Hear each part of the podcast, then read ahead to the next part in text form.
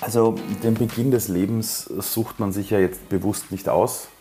Und dann ist die Frage, wie du mit diesen Dingen des Lebens umgehst. Ob du sie als eine Art Training des Lebens siehst, um dadurch zu lernen und im besten Fall klüger und stärker zu werden, oder ob du daran zerbrichst.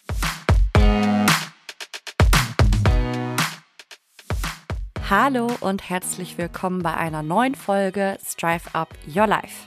Heute zu Gast ist der österreichische Unternehmer und ja, man könnte sagen Visionär Ali Maloji. Er hat eine wahnsinnig bewegende Lebensgeschichte und musste bisher schon sehr viele krasse Krisen in seinem Leben meistern. Das Schöne bei Ali ist, dass er immer wieder gestärkt aus diesen Krisen hervorgegangen ist und heute die Welt mit seinen Learnings aus der Zeit bereichert. Eine dieser Krisen war ein schweres Burnout, das ihn während seiner Konzernkarriere aus der Bahn geworfen hat. Es passt daher wunderbar, dass er als allererster Mann das Strive-Cover ziert, denn unsere neueste Ausgabe hat den Schwerpunkt Mental Health. Strive-Herausgeberin Katharina Wolf spricht mit ihm in dieser Folge unter anderem über seinen bisherigen Lebensweg und wie er es geschafft hat, all die vergangenen Krisen zu bewältigen. Ihr erfahrt außerdem, warum seiner Meinung nach Backlashes manchmal auch nötig sind und wie es denn eigentlich dazu kam, dass er der erste Mann auf dem Cover der Strive geworden ist. Ich bin Hanna Andresen aus dem Strive-Team und von mir gibt's wie immer zu Beginn eine kleine Umschau an News und Wissenswertem aus der Wirtschaftswelt. Um dem Schwerpunkt Mental Health mal etwas stringenter durchzuziehen, widme ich meinen Teil heute ebenfalls komplett dem so wichtigen Thema der mentalen Gesundheit. Und damit geht's jetzt auch direkt los. Worth Knowing. Im dritten Quartal 2022 sind die Krankmeldungen wegen psychischer Erkrankungen laut DAK um 34 Prozent gestiegen. Das ist, finde ich, eine unglaubliche Zahl, vor allem wenn man eine weitere Studie damit kombiniert. Laut der TK ist die Arbeit für 47 Prozent der befragten Menschen aktuell der größte Stressfaktor. Eine weitere interessante Zahl habe ich in der Welt gelesen. Dort wurde über eine neue Allensbach-Studie berichtet, laut der 38 Prozent der Befragten angaben, dass es ihnen heute schlechter gehe als noch vor fünf Jahren. Der Großteil der Befragten geht außerdem nicht davon aus, dass sich dieser Trend in nächster Zeit verändert. Im Gegenteil. 51 Prozent der befragten 30- bis 59-Jährigen gaben an, dass sie mit großen Befürchtungen in die Zukunft schauen. Die FAZ hat unter dem Titel Wenn Arbeit krank macht gemeinsam mit Statista lauter spannende Fakten rund um Burnout, Depressionen und Stress am Arbeitsplatz veröffentlicht. Darunter findet ihr beispielsweise Zahlen darüber, in welchen Berufen die meisten Arbeitsausfälle aufgrund psychischer Erkrankungen passieren, in welchen Ländern psychische Gesundheit die meisten Kosten verursacht und wie Stress auf der Arbeit überhaupt entsteht. Zu letzterem hier mal die Top 3 Gründe für Erschöpfung am Arbeitsplatz. Auf Platz 1 steht mit knapp 56 Prozent der Leistungsdruck, auf Platz 2 mit knapp 43 Prozent der Zeitdruck und auf Platz 3 mit knapp 41 Prozent der Workload, also zu viel Arbeit. Falls ihr gerne mehr zum Thema lesen wollt, verlinke ich euch alle Links der erwähnten Artikel wie immer auch in den Show Notes. People of Interest. Wir starten heute mit einem Dreiergespann in die Rubrik, nämlich Marion Riedel, Ina Haug und Diana Kovaleva. Sie haben gemeinsam das Startup Improve mitgegründet und wollen damit Unternehmen eine Analyse der mentalen Gesundheit von Mitarbeitenden anbieten.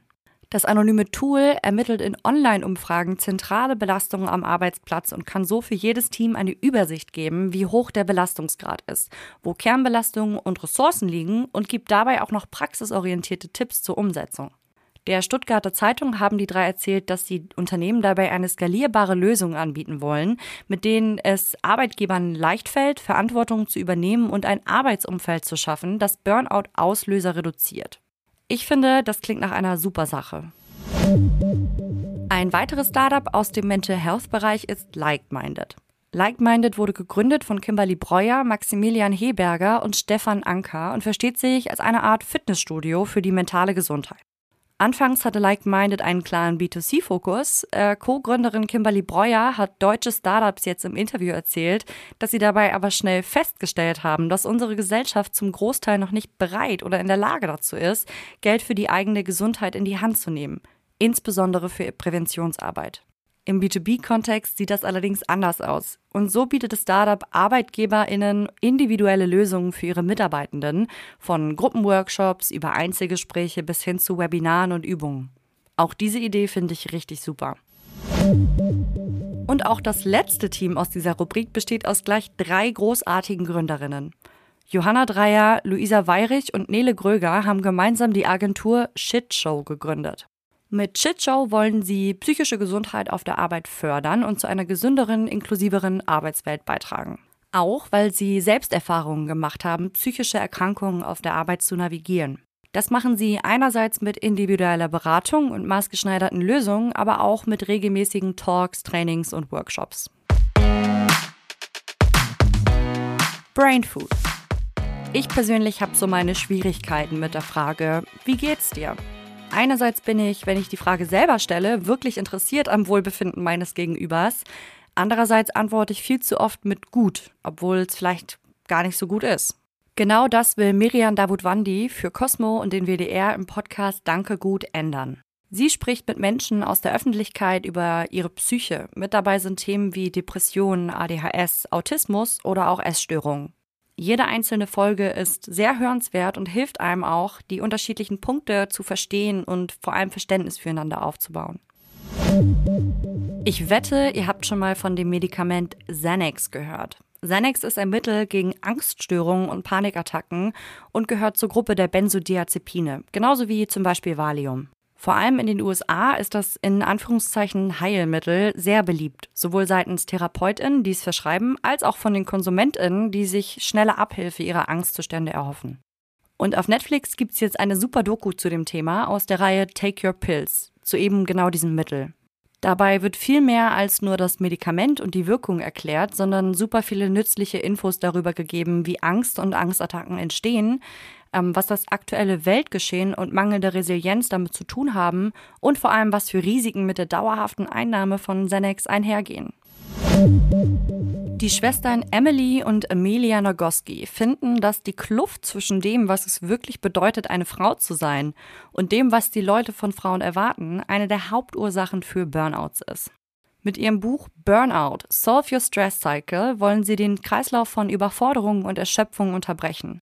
Dabei gehen sie unter anderem darauf ein, was der biologische Stresszyklus damit zu tun hat und wie man den Monitor des Gehirns steuern kann, der die Emotionen der Frustration reguliert und erklären, was zum Beispiel die Bikini-Industrie mit unserer inneren Frustration zu tun hat. Werbung. Unser heutiger Partner möchte vor allem eins: unterschiedlichste Menschen zusammenbringen, vernetzen und Denkanstöße geben. Die Rede ist vom Business-Netzwerk LeaderIn, das sich an VordenkerInnen richtet und an alle, die Lust auf Diversity, New Leadership und Change haben. Gemeinsame Initiatoren sind Deloitte und der Bundesverband der deutschen Industrie. Erst am Montag kam die LeaderIn-Community bei einem Afterwork-Event in München zusammen. Unter dem Titel Nur Mut, wie wir eine lebenswerte Zukunft gestalten, ging es an dem Abend vor allem darum, über die Fragen unserer Zeit zu diskutieren und sich auszutauschen. Mehr Infos dazu und zu zukünftigen Events auch in anderen Städten findet ihr in der LinkedIn-Gruppe von LeaderIn. Den Link dazu findet ihr in den Show Notes. Werbung Ende. Hallo auch von meiner Seite und gleich geht's in ein ganz spannendes Gespräch mit einem, ja, man könnte profan sagen, einfach nur ein österreichischer Unternehmer, Ali Malocci, der eine tolle Plattform ins Leben gerufen hat, nämlich What You Do und jetzt Future One Heroes gegründet hat. In Wirklichkeit ist Ali viel mehr. Er ist nämlich äh, der Mann, äh, ich würde ihn fast den Mindshifter nennen, äh, der es immer schafft, mich von grumpy zu glücklich zu bekommen. Denn ich brauche fast einmal die Woche gefühlt eine Dosis Ali, ähm, um ein bisschen happy zu sein. Ich hatte das große Glück, dass ich irgendwann einspringen musste für einen Redakteur, der ähm, den Interviewtermin mit Ali nicht wahrnehmen konnte, denn Ali sollte eigentlich nur ein ganz normales Interview bei uns im Heft bekommen. Und ich musste einspringen, habe äh, dieses Interview mit ihm geführt und nach einer Stunde hatte ich so viel Pipi in den Augen und war so gerührt, so, so geflasht von ihm, von seiner Geschichte, dass ich gedacht habe, nein, das ist die Geschichte, die wir brauchen für unseren Schwerpunkt Mental Health. Denn Ali spricht wahnsinnig offen über die, ja, nennen wir sie mentale Achterfahrt, Achterfahrt seines Lebens. Und äh, mich hat diese Stunde damals wahnsinnig berührt. Deswegen ähm, ist Ali jetzt der Coverman, der erste Mann auf dem Strive-Cover zum Schwerpunkt Mental Health. Und äh, ein ganz wichtiger äh, ja, Mensch mittlerweile wirklich fast in meinem Leben, weil ich einmal die Woche einen Podcast oder irgendwas von ihm höre, damit ich diese Stimmung von ihm übernehmen kann. Deswegen hoffe ich, dass es euch gleich genauso geht. Äh, am Ende dieses Gesprächs hatte ich auch wieder Pippi in den Augen. Also äh, würde ich sagen, hört mal rein und schaut, ob es euch auch so geht. Viel Spaß! Lieber Ali, dein erster Schicksalsschlag kam ja tatsächlich sehr früh in deinem Leben äh, und es war tatsächlich nicht der letzte. Du hast eine echte, ich würde mal fast sagen, mentale Achterbahnfahrt hinter dir. Nimm uns mal ein bisschen mit auf dieser Achterbahnfahrt, auf der Achterbahnfahrt deines Lebens. Wie fing es an? Was ist passiert? Also den Beginn des Lebens sucht man sich ja jetzt bewusst nicht aus. Und dann ist die Frage, wie du mit diesen Dingen des Lebens umgehst. Ob du sie als eine Art Training des Lebens siehst, um dadurch zu lernen und im besten Fall klüger und stärker zu werden, oder ob du daran zerbrichst. Und ich habe halt beides erlebt. Und in meiner Jugend war es so, ich bin in einem Flüchtlingsheim aufgewachsen. Ich komme aus dem Iran. Danach wurde Österreich unsere Heimat. Und ähm, es war so, dass ich immer ein Fremder in einer fremden Welt war. Also ich wusste nie, wohin ich gehöre. Ich war immer der Ausländer. In Österreich sagt man zu Ausländern abfällig oft Tschusch. Das habe ich sehr oft gehört in meinem Leben. Und ich hatte nur das Glück, dass ich irgendwie Eltern hatte, die trotzdem irgendwie so eine Art Hoffnung ins Leben gesetzt haben. Meine Eltern im Iran waren beide Akademiker, hatten beide ein wirklich tolles Leben. Aber sie sind damals auf die Straße demonstrieren gegangen, aus demselben Grund, warum die Frauen heute demonstrieren im Iran. Es waren eins zu eins dieselben Gründe mhm. gegen das Mullah-Regime. Und sie wurden beide fast verhaftet. Und man weiß, dass heute im Iran die Leute exekutiert werden, wenn sie verhaftet werden. Und meine Eltern wussten, wenn sie verhaftet werden, ist es das Ende und deshalb sind sie geflohen mit einer Schlepperbande nach, äh, in die Türkei über die grüne Grenze und dann hat uns Amnesty International und die UN dann nach Europa gebracht und Österreich wurde dann meine Heimat, zuerst im Flüchtlingsheim, dann nach Wien und dann bist du ein Kind und du wächst zwischen zwei Eltern auf, wo der Vater an der Flucht zerbricht. Mein Vater im Iran war Manager in einem Konzern, meine Mama auch, so haben sie sich kennengelernt. Und nach der Flucht ist mein Vater halt psychisch komplett zerbrochen. Er ist in der Psychiatrie gelandet, hat es nie wieder geschafft, wirklich zurückzufinden auf, auf, die, auf die Straße, um für sich selber wieder ein Leben aufzubauen. Dann war ich 13 Jahre alt. Meine Eltern haben sich scheiden lassen. Das war für mich ein Schock. Ich habe wochenlang nicht mehr gesprochen. Ich konnte nicht mehr reden. Ich habe es zwar versucht, aber es ging nicht. Ich hatte eine Blockade. Und danach wurde es ein bisschen besser, aber ich habe über zehn Jahre meines Lebens gestottert. Bis ich, bis ich glaube ich, 24, 25 Jahre alt war ich stottere heute noch, aber ich habe gelernt, damit umzugehen und habe mir einen großen Wortschatz angeeignet, damit ich, wenn ich merke, ich muss stottern, mir währenddessen fünf andere Satzendungen aussuche. Die Leute denken, ich bin so eloquent, in Wirklichkeit war das nur die Lösung, um nicht im Stottern festzustecken. Und bei, und bei meinem Vater ging es aber leider weiter bergab. Und als ich irgendwann in meinem Leben diese Kurve gekratzt hatte und gedacht habe, jetzt habe ich alles hinbekommen, ist mein Vater plötzlich verstorben von heute auf morgen äh, in meinem Leben. Und das brachte mich dann langfristig dann dazu, auch als junger Erwachsener irgendwie am Leben zu zerbrechen. Ja. Aber ich habe in meinem Leben immer wieder erlebt, was es bedeutet, wenn du nicht dazugehörst, dir irgendwas erarbeitest, um deinen Weg zu gehen. Äh, und als ich zum Beispiel damals zum Stottern begonnen habe in der Schule, hatte ich einfach Angst vor Menschen zu reden und habe auch deshalb zum Beispiel die Schule einfach abgebrochen. Ich hatte Angst, in die Schule zu gehen. Ich war einer dieser Kinder, der ständig auf der Straße rumgehangen ist, in einem Park, den ganzen Tag nichts gemacht hat, weil er einfach Angst hatte, irgendwo hinzugehen, wo ihn Menschen auslachen.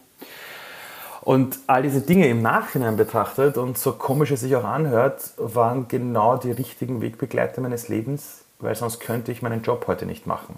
Ich hatte auch Jahre später, als ich dann es geschafft hatte, Schule nachzuholen und zu studieren, neben ganz vielen Jobs, die ich als Schulabbrecher machen musste. Also als Schulabbrecher habe ich Boden geputzt, habe bei McDonald's gearbeitet, habe als Partyfotograf gearbeitet, habe in Lagern gearbeitet, wo ich Kisten eingepackt habe um vier in der Früh. Ich hatte so viele Jobs in meinem Leben und habe dann die Bildungswelt für mich entdeckt, um da rauszukommen. Ich habe dann Informatik studiert, habe dann als Unternehmensberater begonnen zu arbeiten. Zuerst bei Siemens, dann bei einem US-Konzern.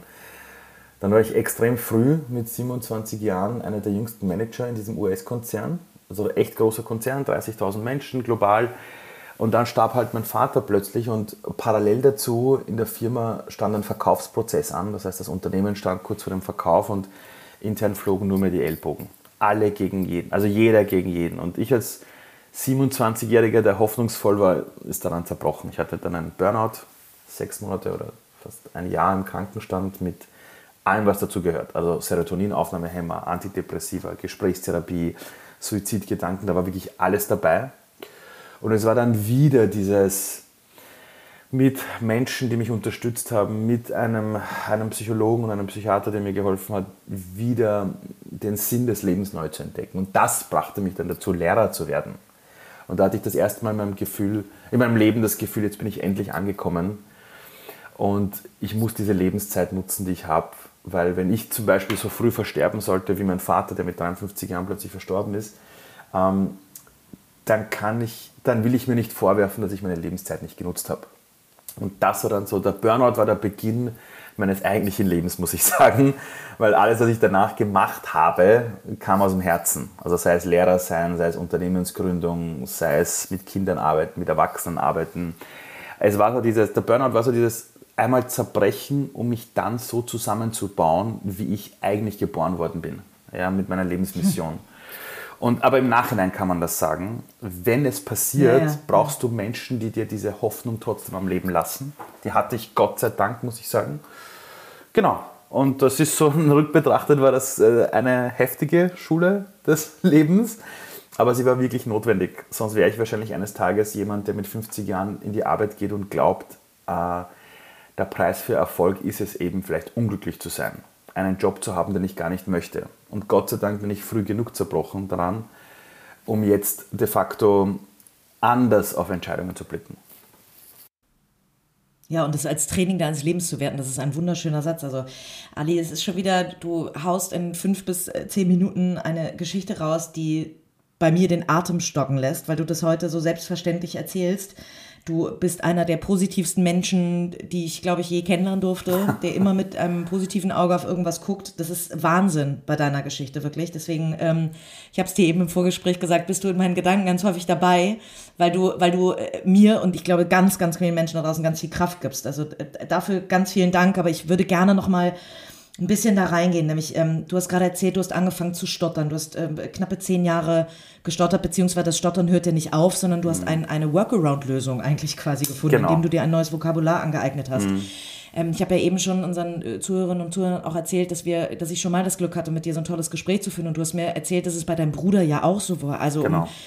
das war so für mich so etwas, was mich so total berührt hat, dass mhm. dein Bruder und du ja, glaube ich, mhm zur selben Zeit angefangen haben zu stottern oder nicht reden konnten. Ja, genau am selben Richtig? Tag. Genau am selben Tag. Also, ja. also was man auch wissen muss bei der Scheidung meiner Eltern war, mein Vater ist eigentlich im Herzen ein Künstler gewesen, ein Freigeist. Nur er hat im Iran halt eine Karriere gemacht, die seine Eltern von ihm wollten. Dann ist er an der Flucht wirklich psychisch zerbrochen. Also der war, ich habe es vorhin erzählt, wirklich in der Psychiatrie und war auf Medikamente eingestellt und alles. Und einmal haben meine Eltern zu Hause gestritten und ich bin aufgewacht, habe den Streit gesehen und habe gesehen, wie mein Vater meine, so meine Mama geschlagen hat. Und er hat sich danach tausendmal entschuldigt, aber das war für ihn, ich weiß nicht, also auch, auch, meine, eigene, auch meine eigene Mama hat ihm danach auch verziehen, aber das war der Scheidungsgrund. Der, also das war genau der Grund, der dann dazu geführt hat, zu sagen, so, es reicht. Und als mein Bruder und ich das beide gesehen haben, haben wir das noch runtergeschluckt und dann haben wir ein paar Wochen später erfahren, sie lassen sich scheiden. Und mein Bruder und ich haben wirklich in demselben Moment nicht mehr reden können. Und es ist bei uns beiden immer noch so, dass, dass wir beide immer noch stottern und wir haben uns beide ein unglaubliches Vokabular angeeignet. Wenn man meinem Bruder zuhört, wie der reden kann, ist unfassbar. ist unfassbar, wie der sich ausdrücken kann. Der ist im Sales-Bereich. Jetzt. Und es ist so lustig, weil unsere Mutter hat uns wirklich immer gesagt, immer. Und sogar, wir hatten mal in meiner Kindheit eine Woche, wo wir nichts zum Essen hatten. Da mussten wir im Nachbarhaus anklopfen bei fremden Leuten und sie fragen, ob sie für uns was zum Essen haben. Und meine Mutter hat trotzdem immer gesagt, du weißt nie, für was das eine Gelegenheit ist. Sie hat immer zu mir gesagt, mhm. vertrau auf Gott, du wirst schon sehen, irgendwann zahlt sich alles aus. Und meine Mutter hat im Iran ein tolles Leben. Sie waren richtig reich, meine Familie mütterlicherseits im Iran. Äh, nach, nach der Flucht wurde denen alles weggenommen. Aber obwohl sie komplett abgestürzt ist in ihrem sozialen System, gab es immer so ein Urvertrauen ins Leben.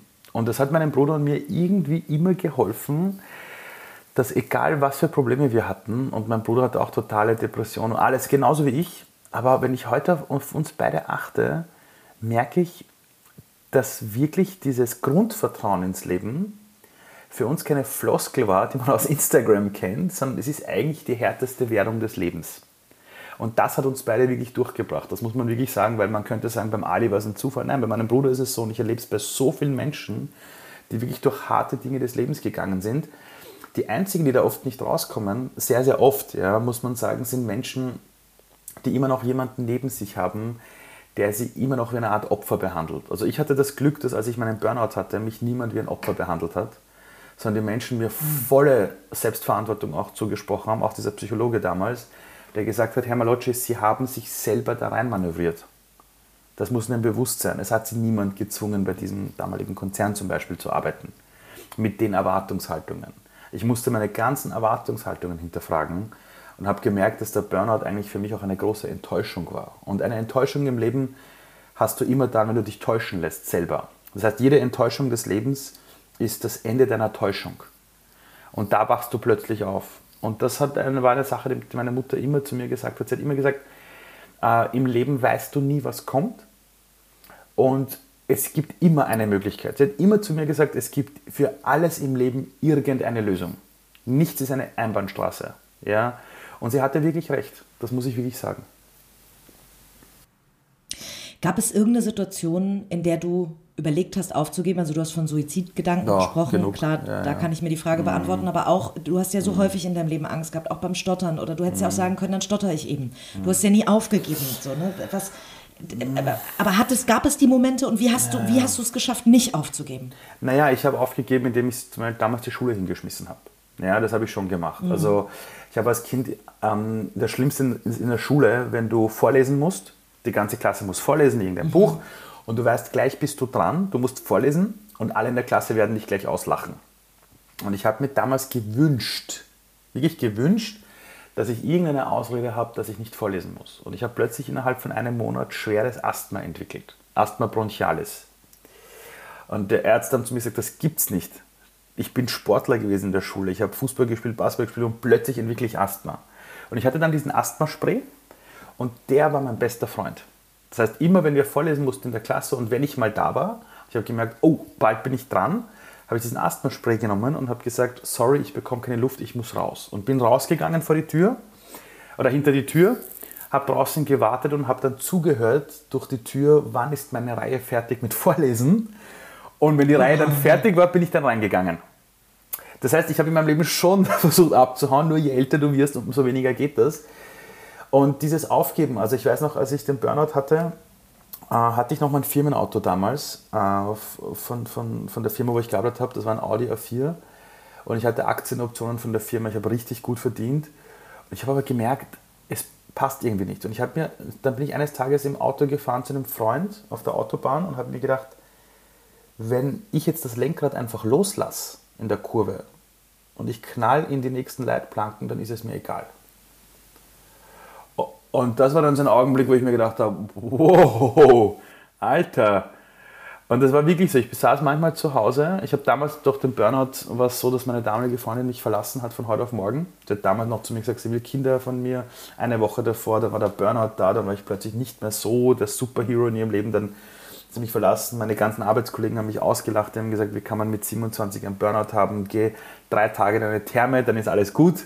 ähm, ich habe wirklich damals alle Businessfreunde alle verloren. Nicht ein einziges geblieben. Die waren alle weg. Und ich saß alleine zu Hause teilweise drei Wochen und habe die Wohnung nicht verlassen. Also wirklich, ich habe niemanden noch zu mir gelassen. Ich habe mich komplett gehen lassen. Und dann sitzt du wirklich zu Hause und denkst dir, also wenn es jetzt eigentlich aus wäre, wäre es eigentlich am entspanntesten weil diese Firma damals, ich habe ich ich hab damals nämlich schon ein Projekt gehabt namens Watcher Do. Das ist ein Projekt, das später zu meinem ersten Startup wurde, das sehr erfolgreich wurde. Und ich habe das damals in meiner Freizeit gemacht für Kinder. Und diese Firma damals, die musste wegen diesem Merger auch Leute kündigen.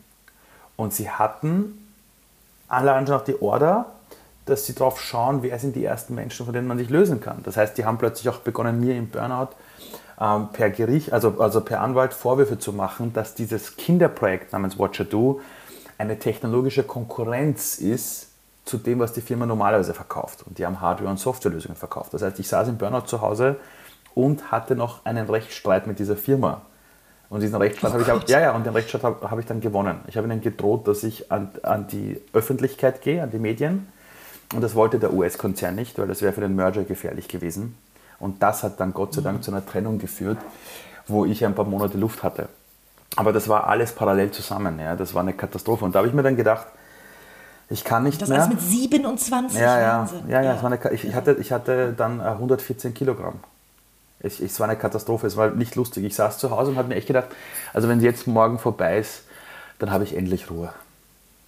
Und das habe ich dann nebenbei einem Freund erzählt und der hat dann sofort äh, interveniert, kam zu mir, alle spinnste Alter. Und das war auch so, ich habe das, während ich ausgesprochen habe, gemerkt, ich würde das Leben trotzdem vermissen. Das muss man auch sagen. Also ich habe es ausgesprochen, habe mir gedacht, wow, was rede ich da?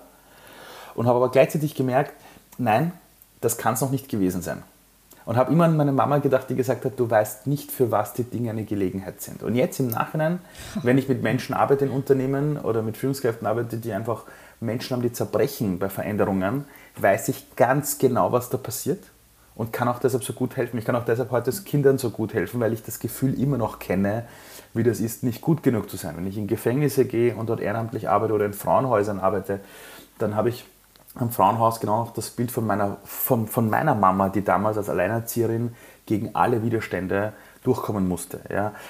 Und all diese Erfahrungen waren notwendig, um heute in der Businesswelt, glaube ich, erfolgreich zu sein, aber eben auch die Hälfte meiner Zeit pro bono gesellschaftlich Dinge machen zu können. Und zwar bei Orten, wo die meisten Menschen sagen, sie verstehen das gar nicht, was da passiert. Im Nachhinein macht das alles Sinn. Damals war es halt nicht lustig, muss ich ganz ehrlich sagen. Das war echt scheiße. Ja, na klar, ja, logisch. Und du hast ja, du hast so toll gesagt, du hast dann mit, dem, mit deinem Therapeuten zusammen, musstest du ganz viel an deiner Erwartungshaltung ändern. Ja, komplett. An Erwartung wahrscheinlich an andere, aber vor allen Dingen wahrscheinlich, vor allen Dingen wahrscheinlich die Erwartungshaltung an dich selber, oder? Ja, ich hatte, er hat nämlich damals zu mir gesagt, als ich bei ihm war, hat er gesagt, ähm, Herr Malocci, ähm, erzählen Sie mir mal, welche Träume haben Sie im Leben? Und ich habe zu ihm gesagt, ich möchte so schnell wie möglich gesund werden und wieder zurück. Und, ich, und dann habe ich zu ihm gesagt, mein 10-Jahres-Plan ist, ich möchte Geschäftsführer werden in einem Tech-Konzern an der Schnittstelle zwischen Osten und Westen. Und er sieht mich nur an und sagt, hören Sie auf, mich anzulügen. Weil diese Einstellung hat Sie dahin gebracht, wo Sie heute sind. Ja. Und ich sah ihn an und sage, ich möchte schnell gesund werden. Sagt er, wir müssen zuerst mal klären, was wollen Sie vom Leben. Und ich schaue ihn an und sage, ich weiß es nicht. Und er sagt, Sie wissen nicht, was Sie für Träume haben? Sage ich, nein, ich möchte wieder zurück in den Job. Und er sieht mich nur an und sagt, jetzt haben wir ein Problem. Und sagt zu mir, gehen Sie nach Hause und kommen Sie mit einer Liste wieder von Lebensträumen, die aus Ihrem inner, quasi innersten Herzen kommen. Und ich schaue ihn an und sage, was meinen Sie damit? Sagt er, Sie werden es schon herausfinden. Und ich habe plötzlich zum Heulen begonnen dort und habe wirklich gesagt, aber ich weiß nicht, wie das geht. Sagt er, nehmen Sie sich Zeit. Und es hat wirklich Wochen gedauert und viele innere Kämpfe und viele, viele Überwindungen, bis ich einfach mal eine Liste mit fünf, sechs Sachen niedergeschrieben hatte, weil ich habe bei der ersten Sache, die ich niedergeschrieben habe damals, zu mir schon gesagt, das kann gar nicht funktionieren. Wie soll das gehen? Ich habe das erste, was ich aufgeschrieben habe, war, ich möchte was eigenes gründen. Und alles in mir hat gesagt, wie soll das gehen? Niemand in deiner Familie war jemals selbstständig. Meine Mutter hat immer gesagt, oh, selbstständig sein ist, ist so gefährlich. Das kann nicht gehen. Ali, oh, wenn das schief geht, ja, dann landest du unter der Brücke quasi. Ja. Ähm, ich habe da aufgeschrieben, ich möchte was für Kinder machen. Ja, ich möchte vielleicht unterrichten und habe mir gedacht, wie soll das gehen? Ich habe kein, kein Lehramtsstudium. Da waren so viele Dinge da oben. Ich will vor Menschen sprechen, stand drauf. Ja? wo ich mir gedacht habe, ich habe mein halbes Leben gestottert. Ja? Hm. Da waren so verrückte Dinge drauf und ich habe das aufgeschrieben und immer wieder zerrissen, den Zettel. Bis ein Kumpel zu mir gesagt hat, Ali, hör auf zu jammern. Du verhältst dich selbst wie ein Opfer. Hör auf damit. Schreib's einfach nieder, was aus dir kommt. Auch wenn es peinlich ist, geh mal wieder hin zur Session bei deinem Psychologen und schau, was passiert. Und dann war ich bei ihm und er hat mich gezwungen, dass ich eine Stunde lang diesen, dieses Blatt Papier laut vorlesen musste vor ihm, bis ich es selbst geglaubt habe. Das nennt man im Nachhinein, weiß ich, dass das, das, das, das ist eine eigene Technik, das nennt sich Embodiment, wo du dein, dein komplettes Nervensystem über deine Sinne wirklich aktivierst damit, damit du dir Dinge schon vorstellen kannst. Das ist eine Sache, die im Spitzensport passiert oder, oder im Mentaltraining. Und ich bin damals nach dieser Session mit ihm, als ich das Ganze laut wirklich vorgelesen habe, so lange bis ich es geglaubt habe, wirklich rausgegangen und hatte das Gefühl, das mache ich jetzt. Und der hat nur zu mir gesagt, Herr Malocci, gehen Sie raus und erzählen Sie es der Welt und erzählen Sie so vielen Menschen wie möglich, was Sie vorhaben. Und das war wirklich so, innerhalb von sechs Monaten war ich plötzlich Lehrer in einem Gymnasium, ja, weil es in diesem Gymnasium nicht genug Lehrer gab im Bereich Mediendesign und da haben sie mich gefragt, wie ich das machen möchte. Äh, ich bin plötzlich eingeladen worden, Dinge zu erzählen. Ich habe plötzlich begonnen, diese Idee Watcher Do, die ich eigentlich begraben hatte, ja, die ich eigentlich begraben hatte wegen diesem Rechtsstreit mit diesem Konzern, habe ich wieder aufgenommen. Daraus wurde dann ein riesen Startup damals unter meiner Führung. Ja. Ähm, das war verrückt. Und seitdem ich das verstanden habe, wie das Leben funktioniert, da war ich 27, jetzt bin ich 41, jetzt reden wir schon von fast 14 Jahren. Seitdem ich das verstanden habe, wie das Leben wirklich funktioniert, ähm, bin ich relativ zufrieden. Ja. Ja, es war, ist, ist Glücklichsein eine, äh, eine Mindset- oder eine Einstellungssache, würdest du das sagen? Ähm, also, ich sage mal so, unglücklich sein ist eine Entscheidung, die viele Menschen treffen. Mhm. Und ich sage das deshalb, weil ich, wie gesagt, ich hatte Suizidgedanken. Ja? Ich habe das bei meinem Bruder auch erlebt. Er hatte genau dasselbe. Und wir haben beide durch einen eigenen Prozess, den wir gegangen sind, uns entschieden, äh, dass wir ein zufriedenes Leben wollen. Ich glaube, dass man, wenn man sich für Glück entscheidet, das ist gefährlich, weil Glück ist ein kurzer Moment immer, der kommt so wie der Berggipfel, wo du oben bist. Aber wenn man sagt, ich möchte eine Zufriedenheit des Lebens haben und ich habe die Prinzipien zu sagen, es gibt für alles eine Lösung oder alles, was dir passiert, was schlecht ist, ist ein Training, damit du stärker wirst, um dann in der Champions League des Lebens zu spielen. Wenn du diese Prinzipien des Lebens hast und ins Urvertrauen gehst, dann ist, das muss man wirklich sagen, Lebensglück ist eine Entscheidung. Genauso wie auch Einsamkeit eine Entscheidung ist. Meine eigene Mutter zum Beispiel hat ihr Leben lang für andere Menschen gekämpft. Sie war Sozialarbeiterin, auch bis knapp vor ihrem Tod. Sie hat gekämpft, dass mein Bruder und ich nach Europa kommen können und in Freiheit aufwachsen. Also ich damals, dann wurde mein Bruder geboren. Sie hat ihr Leben lang in Österreich Oppositionellen aus dem Iran, die fliehen mussten, geholfen, dass sie in Österreich oder irgendwo in Europa unterkommen. Sie hat immer wieder Brief, äh, quasi Briefe geschrieben an die UN, ist hingereist, damit sie hinweist auf die Missstände im Iran. Sie hat ihr Leben lang für andere gekämpft und auch in tiefster Armut hat sie nie aufgegeben. Sie hatte zwei Jobs nebenbei, hat Boden geputzt als Putzfrau, obwohl sie Akademikerin und Managerin im Iran war. Aber dann kam ein Punkt in unserem Leben, wo es uns eigentlich finanziell gut gegangen wäre. Da habe ich dann zum Beispiel auch sehr gut verdient und habe zu meiner Mutter gesagt, Mama, du musst nicht mehr kämpfen. Jetzt kannst du deine ganzen Träume leben. Und sie hat immer zu mir gesagt, meine Mutter, sie fühlt sich einsam und sie macht nie die Dinge, die sie will. Und ich habe fast 15 Jahre bis zu ihrem Tod oder fast 20 Jahre davor begonnen, ihr immer zu sagen, Mama, lass uns doch mal gemeinsam verreisen. Wenn du willst, können wir dieses und jenes machen. Tu dir doch was Gutes. Mama, geh doch mal unter die Leute. Triff dich mal mit anderen Menschen. Lass es dir gut gehen. Und sie hat 20 Jahre des Lebens immer gesagt, nein, nein, nein, Ali, kümmere du dich um dein Leben. Du hast jetzt dann eine, bald eine Familie, du musst dich nicht um mich kümmern. Und sie hat bis zu ihrem Tod, sogar als sie dann Krebsdiagnose hatte und ich sie zehn Monate lang begleitet habe auf der Palliativstation, sich nicht erlaubt, unter Menschen zu kommen und glücklich zu sein. Und da haben mein Bruder und ich beide wirklich verstanden, Einsamkeit im Leben passiert nicht von heute auf morgen. Das passiert, es ist nicht so, dass das Leben plötzlich von heute auf morgen zu dir sagt, so, jetzt bist du einsam, tschüss. Nein, ist es nicht so. Mhm. Du musst irgendwas in deinem Leben haben, das du dir selber nicht erlaubst, dass es dir auch gut gehen kann. Und das ist wichtig, das zu verstehen. Also wir müssen verstehen, dass wir Menschen wirklich die Summe unserer Entscheidungen sind. Und ich habe mit Menschen zu tun, die kommen aus Fluchtgebieten, aus Kriegsgebieten. Ich kenne Menschen, die wurden misshandelt. Ich kenne Leute, die landen im Jugendknast, weil sie eine scheiß Kindheit hatten, weil die Eltern sich umgebracht haben. Und trotzdem habe ich erlebt, wie diese Menschen sich dann in einem Punkt ihres Lebens dafür entscheiden, dass ihre Vergangenheit nicht ihre Zukunft definieren darf. Und das sind die Leute, die das hinbekommen. Natürlich anstrengend und mit Ach und Krach und brauchen Hilfe und alles, aber sie schaffen den Sprung. Weil sie Gott sei Dank dann irgendwann ein Umfeld haben, das sie nicht mehr wie Opfer behandelt. Wenn ich im Knast bin, wenn ich mit Jugendlichen arbeite, die Schulabbrecher sind, ich behandle sie nicht wie Opfer, die ich verhätscheln muss, sondern ich nehme sie in die pure Verantwortung. Und das macht was mit ihnen, das ist wie ein Erdbeben in ihnen, sagen sie manchmal. Aber zum ersten Mal haben sie das Gefühl, dass ihnen jemand etwas zutraut. Und die schaffen auch den Sprung. Und das muss man verstehen, ja, das Leben ist eine Entscheidung, weil es werden immer Scheißsachen passieren. Es wird kein, das größte Problem bei uns in Europa ist, gerade in Deutschland, Österreich und der Schweiz, wir haben dieses Bild von der Welt, wenn ich meinen Job gut mache, dann wird es irgendwann mal weniger der Job. Zum Beispiel, ja, dann habe ich keinen Stress mehr. Seit Jahren, wenn ich Freunde anrufe am Telefon und sage, wie geht's dir, sagen sie alle, aktuell ist es stressig. Ich sage dann immer, wann hört denn der Stress auf? Die Wahrheit ist, wir Menschen müssen verstehen, dass wenn wir uns anstrengen für etwas im Leben, wenn wir für etwas kämpfen, wenn wir unseren Job gut machen, dann wird der Job tendenziell immer mehr. Wenn wir uns in unserem Leben sagen, ich möchte eine Familie haben, ich möchte zwei Kinder haben, dann wird die Verantwortung immer mehr. Und dann passiert etwas im Leben, etwas geht schief und wir sehen unsere Selbstwirksamkeit nicht mehr. Ich meine, wir hatten gerade Corona vor zwei Jahren und wir haben uns, glaube ich, als Gesellschaft extrem gut damit arrangiert. Wir haben gelebt, gelernt, mit einer Pandemie zu leben, innerhalb von nur zwei Jahren. Das größte Problem unserer Gesellschaft damals war nicht, haben wir genug zum Essen, sondern haben wir genug Klopapier im Rewe oder im Edeka. Wir haben in der Nachkriegszeit der letzten 70 Jahre, wo Europa in Schutt und Asche war, auf dem Rücken der Großeltern eine Welt aufgebaut, die ist Science Fiction.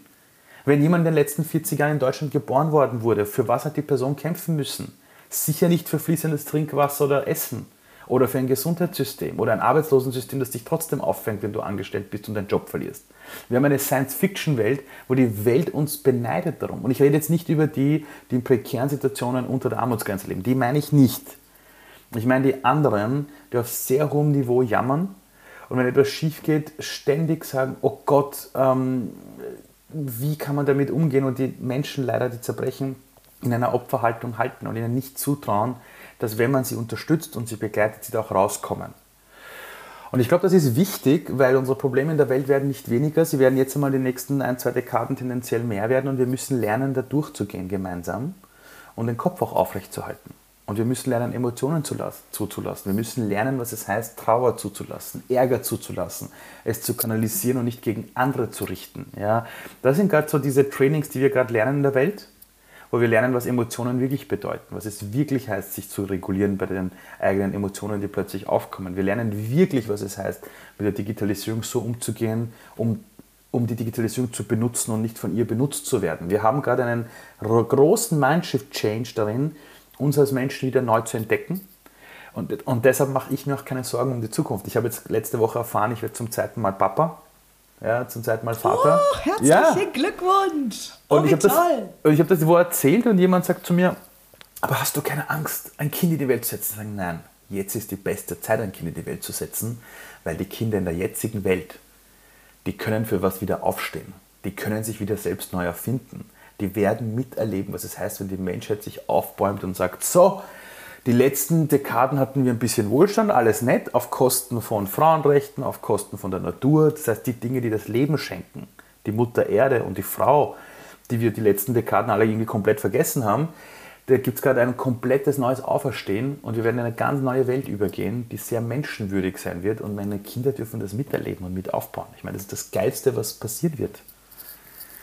Das ist ein so wunderschönes Bild, an das ich so gerne glauben möchte. Aktuell fällt es mir auch ein bisschen schwer und deswegen wäre meine nächste Frage wirklich genau, dass du es gerade gesagt, wir müssen lernen, damit umzugehen. Ähm, ich fürchte, dass wahrscheinlich viele von uns dann doch noch mal irgendwie ähm, hinten die letzte Bank, äh, die, die Schulbank noch mal irgendwie wahrscheinlich drücken müssen, um es zu lernen. Denn äh, was ich gerade erlebe, ist schon, dass, dass viele, du sagst, dass viele, die zurückmelden, sie sind gestresst. Ich merke auch, dass viele eben diesen Mental Load, dieses ähm, Ungewisse, nicht wissen, was bringen eben, du sagst, die nächsten zwei Dekaden werden halt nicht so gut. Diese Ungewissheit, das ist ja, da gehst du ganz stark mit um. Das können ganz mhm. viele, glaube ich, äh, aktuell nicht, haben einfach unheimliche Zukunftsangst, ja. wirklich. Wie, wie, wie begegnest du denen? Was, was, was sagst hm. du denen? Äh, wie, wie, also wie, wie du selber damit umgehst, haben wir hm. gerade gehört, aber du wirst das ja auch erleben in deinem Umfeld. Wie gehst du damit um, mit, mit solchen Leuten? Ich erlebe das ja an jeder Ecke. Ich erlebe das ja wirklich überall. Ja. Also die Wahrheit ist, dass ich mit den Menschen ziemlich ähm, direkt rede und ihnen klar mache, hat sich in den letzten zwölf Monaten dein Leben verschlechtert? Hast du weniger Geld bekommen? Hast du die, die ganzen Bomben, die in der Ukraine fallen, sind die in deinem Wohnzimmer gefallen? Bist du wegen Corona verstorben? Ich konfrontiere sie oft mit Fragen, wo sie merken, ja, die Dinge laufen nicht gut, aber de facto ihr eigenes Leben, wenn man es jetzt wirklich realistisch ansieht, objektiv, hat keine großen Einschränkungen. Sie haben genauso ja, noch beim Zeit. Geld wahrscheinlich schon. Also das, das ja, die Teuerungen jetzt, äh, kommen. Ja, ja, ja, ja, ja, die Teuerungen kommen. Aber ich gehe mal davon aus, dass die meisten nicht auf der Straße landen werden unter der nee, Brücke. Nee, klar. Ja, ja, so. die Relation. Die werden, sich, Relation ja, die werden sich das neueste iPhone nicht. Ich lehre nicht jetzt von den Menschen unter der Armutsgrenze. Aber wir haben eine Welt, wo wir uns mhm. jedes Jahr das neueste iPhone holen und wenn wir eine Gehaltserhöhung haben, mhm. kaufen wir uns einen noch größeren Fernseher. Ja? Ähm, das muss uns bitte bewusst sein. Ja, wir werden Dinge haben, wo wir merken, es geht auch mit weniger. Ich erlebe, ich weiß noch ganz genau, der erste Lockdown bei Corona. Da haben alle, alle Forscher gesagt, boah, es dauert fünf Jahre, bis ein Impfstoff kommt alle haben mit in dieses negative Bild mit eingestimmt. Ich habe ständig an der Ecke Menschen gehabt, oh, vier, fünf Jahre bis der Impfstoff kommt, oh Gott, was machen wir dahin? Und ich habe nur gesagt, lasst euch überraschen, zu was die Menschheit fähig ist. Und was ist passiert? Mhm. Zum ersten Mal hat die, die, Wissenschaft zusammengearbeitet, sie haben die Forschungsergebnisse offengelegt und innerhalb von einem Jahr war ein Impfstoff da. Das Problem danach war eher, dass sich nicht genug Leute impfen lassen wollten. Das heißt, diese ja. ganzen Sachen in unserem Kopf, oh Gott, wie wird das? Ich drehe das sofort ab in allen Gesprächen. Ich sage, solange nichts ein Fakt ist und solange wir es nicht erlebt haben. Oder auch damals bei Corona in Deutschland und in Österreich haben alle gesagt, oh Gott, die Arbeitslosenraten, die Firmen werden alle zusperren, es wird einen Massenexodus der Firmen geben. Ist nicht passiert. Ist einfach nicht passiert. Und ich habe damals schon gesagt, wartet's mal ab. Ihr geht vom Worst Case aus, aber der Worst Case tritt selten für die ganze Gesellschaft auf. Das wird nicht passieren. Mhm. Wir werden Lösungen finden, wir werden Möglichkeiten finden. Das ist das, was Menschen ausmacht. Und mein Glück ist, dass ich ganz viel zu tun habe mit einer breiten Schicht der Gesellschaft. Das heißt, ich sehe an, was Unternehmen arbeiten für Lösungen. Ich sehe, wo soziale Projekte passieren. Ich sehe die ganze Zeit, dass es unfassbar viele Menschen gibt, die an Dingen arbeiten. Das Problem ist nur, wenn eine Bildzeitung oder in Österreich die Kronenzeitung immer nur das Schlimmste an die Wand haut dann, mhm. Und wir wissen aus der Gehirnforschung, dass wenn du eine Botschaft sechs bis sieben Mal hörst, dann glaubst du den Blödsinn. Dann weißt du, dass wir geprägt sind aktuell von einer globalen Nachrichtenlage, die sich so zuspitzt und immer nur das Negative noch mehr befeuert. Und wir wissen aber auch aus Umfragen mittlerweile, dass immer mehr Leute sagen, ich schaue mir keine Nachrichten mehr an, weil das macht mich wahnsinnig. Weil, und die Leute, die ich gehöre dazu. Ja, ich auch. Und die Menschen, die ein bisschen intelligenter sind, wissen, das ist nur eine Seite der Geschichte. Es stimmt einfach nicht. Mhm. Dass ich, ich, war, ich war vor kurzem jetzt in Glasgow bei dem Konzert von Coldplay. Da waren 35.000 Menschen in einem Stadion, die gemeinsam gesungen haben und dann gesagt haben, sie wollen Liebe für die Welt. Da gehst du raus, mhm. fremde Menschen umarmen sich, die lieben sich. Die, die, äh, ich habe gesehen, wie sich Menschen dort einfach unterstützen und helfen, jung und alt. Und da kannst du mir nicht erzählen, dass die, dass die Menschheit verloren ist. Ich bin in Schulen unterwegs, wo Lehrer und Lerner in öffentlichen Schulen mit Kindern über Demokratie reden. Und die Kinder sagen, ja, sie wollen sie wollen eine Welt haben, in der man nicht gegeneinander kämpft. Ich habe Kinder erlebt, die sagen, warum werden Frauen schlechter behandelt? Ich erlebe Unternehmen, die gerade komplett ihre ganzen Produktionsketten verändern, weil der CEO sagt und auch der Firmengründer sagt, sie, sie, sie können das nicht mehr mit sich selbst vereinbaren, dass sie immer noch so produzieren wie vor 40 Jahren. Das geht nicht mehr. Wir haben Unternehmen, die sich nicht mehr trauen, darüber zu reden, was sie Böses tun und auch merken, dass sie keine Talente mehr bekommen. Der Arbeitsmarkt bestraft gerade die bösen Firmen weil die keine Talente mehr bekommen. Die Menschen wollen was Sinnvolles machen. Durch Social Media wird jedes Unternehmen, das irgendwie Greenwashing macht, sofort angeprangert. Wir haben eine Welt, die sich gerade radikal verändert in viele, viele unfassbare Richtungen. Wir sehen auch gerade beim, beim, beim Thema Frauen im Führungskräftebereich, die Menschen tolerieren nicht mehr, dass es so ist. Es gibt Shitstorms wegen Themen, wo jeder vor 30 Jahren gesagt hat, ihr zeigt ein Sensibelchen, Führung ist Männersache. Ja, wir erleben gerade eine riesen Welt. Nein, ich meine das ganz ernst. Wir müssen halt lernen, ja, und das ist das Problem ja. der meisten Menschen. Die meisten Menschen wollen sofort eine Antwort auf Dinge haben. Sie reden über Diversity und wenn ein Unternehmen nicht alles gleich perfekt umsetzt, bekommt es einen Shitstorm. Und die Unternehmen trauen sich zum Beispiel teilweise nicht mehr öffentlich zu machen, was sie probieren, weil sie Angst haben, Fehler zu machen. Und was ich den ganzen Leuten immer sage, ist, du bist viel zu jung, also sogar wenn ein 50-Jähriger vor mir steht und sagt, ja, alles ist so schlimm und, und, und, und wann wird es besser, sage ich schon mal, Du wirst wahrscheinlich nur 80, 90 Jahre alt und würdest du 500 Jahre alt werden und hättest du die letzten 400 Jahre der Menschheitsgeschichte erlebt, würdest du nicht die ganze Zeit so rumstressen. Wir brauchen eine, ich würde nicht sagen Gelassenheit, sondern eine Besonnenheit, zu verstehen, dass Dinge Zeit benötigen. Wir haben, wenn wir uns die Menschheitsgeschichte ansehen, wir hatten vor gerade mal 80 Jahren noch Krieg in Europa und 70, 80 Jahre später haben wir den größten Wohlstand die Antwort auf etwas Schwieriges ist immer, dass die Menschen das Beste daraus gemacht haben. Und, wenn du, und ich bin ein Freund von Zahlen, Daten, Fakten. Und die Zahlen, Daten, Fakten, bis auf das Klimathema, zeigen, dass wir global in einem, immer in einem Aufwärtstrend der Gesellschaft sind. Immer. Es gibt Backlashes, Backlashes, Afghanistan, Iran, ganz viele Themen, äh, USA, äh, mit den Schwangerschaftsabbrüchen und, und, und. Ja, es gibt Backlashes, die aber dann wiederum Menschen aktivieren, die sagen, so nicht. Wir brauchen Backlashes im Leben, damit Menschen, die bisher ihren Mund gehalten haben, aufstehen und reden. Als Fridays for Future begonnen hat, haben einige gesagt, das sind ein paar, ein paar lustige Kinder, die auf die Straße gehen und ein bisschen Krawall machen. Ja, ja, ja, das hört schon auf.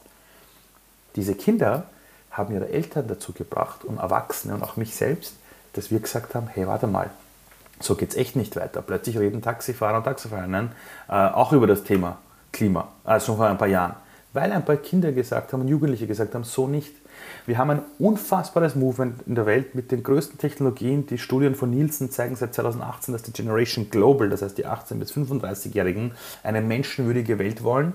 Die Studien von Nielsen zeigen auch, dass immer mehr Menschen am Arbeitsmarkt, also fast alle mittlerweile sagen, sie wollen als Konsument oder Konsumentin, aber auch als Mitarbeiter oder Mitarbeiterin bei Unternehmen sein, wo sie das Gefühl haben, wir machen etwas Sinnvolles. Und wenn du dir diese Zahlen, Daten, Faktenlage ansiehst und mal den Fernseher abdrehst, dann kannst du nicht negativ nachdenken. Das Problem ist nur, dass die meisten Menschen, die mir halt sagen, alles wird schlimmer, halt manchmal nicht die Zeit haben und auch vielleicht in ihrem eigentlichen Arbeitskontext so überfüllt sind von den negativen News, dass sie gar nicht die Zeit haben, sich auch mit den anderen Dingen zu beschäftigen. Und wenn du dich nur mit einen Bereich beschäftigst und das andere nicht siehst, wirst du natürlich nur diesen einen Bereich äh, sehen.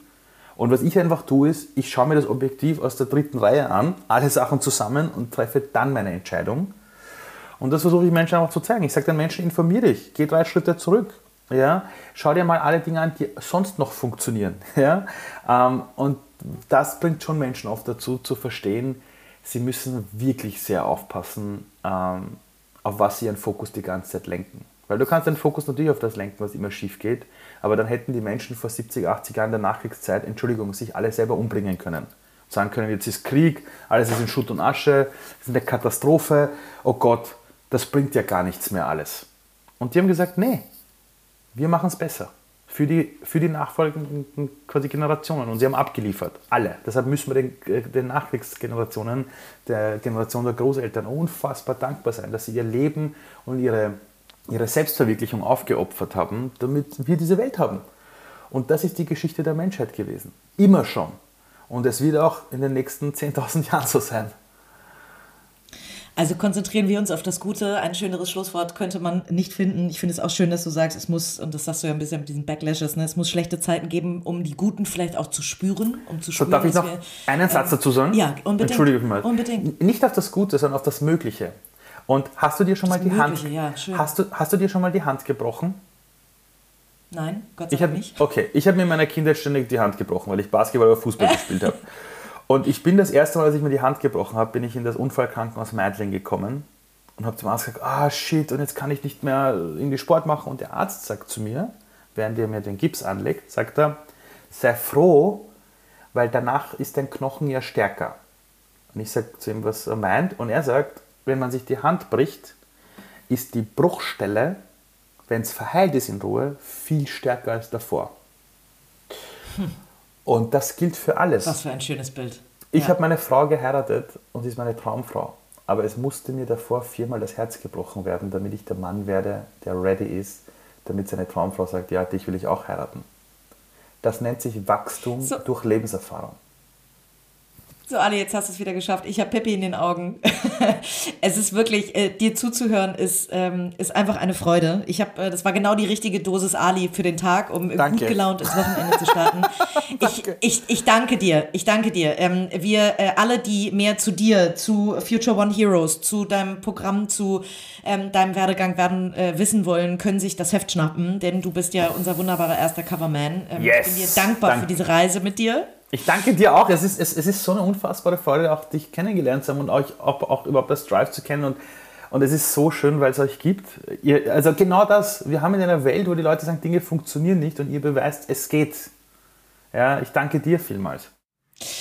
So, bevor wir weiter in äh, Lobhudelei und Dankeshymnen ähm, äh, entschwinden, äh, sage ich nochmal äh, Danke, lieber Ali, für diese Zeit. La danke, liebe Zuhörerinnen und Zuhörer, dass ihr äh, zugehört habt. Und äh, bis ganz bald. Ähm, und mit Ali dann in den nächsten zwei Monaten auf jeden Fall noch ganz viel in das Drive. Bis dann, Ali. Ciao, ciao. Ciao, ciao, ciao. Dieser Podcast wird herausgegeben von Strive Publishing GmbH und produziert von Auf Wellenlänge. Dir hat diese Folge gefallen? Sehr gut.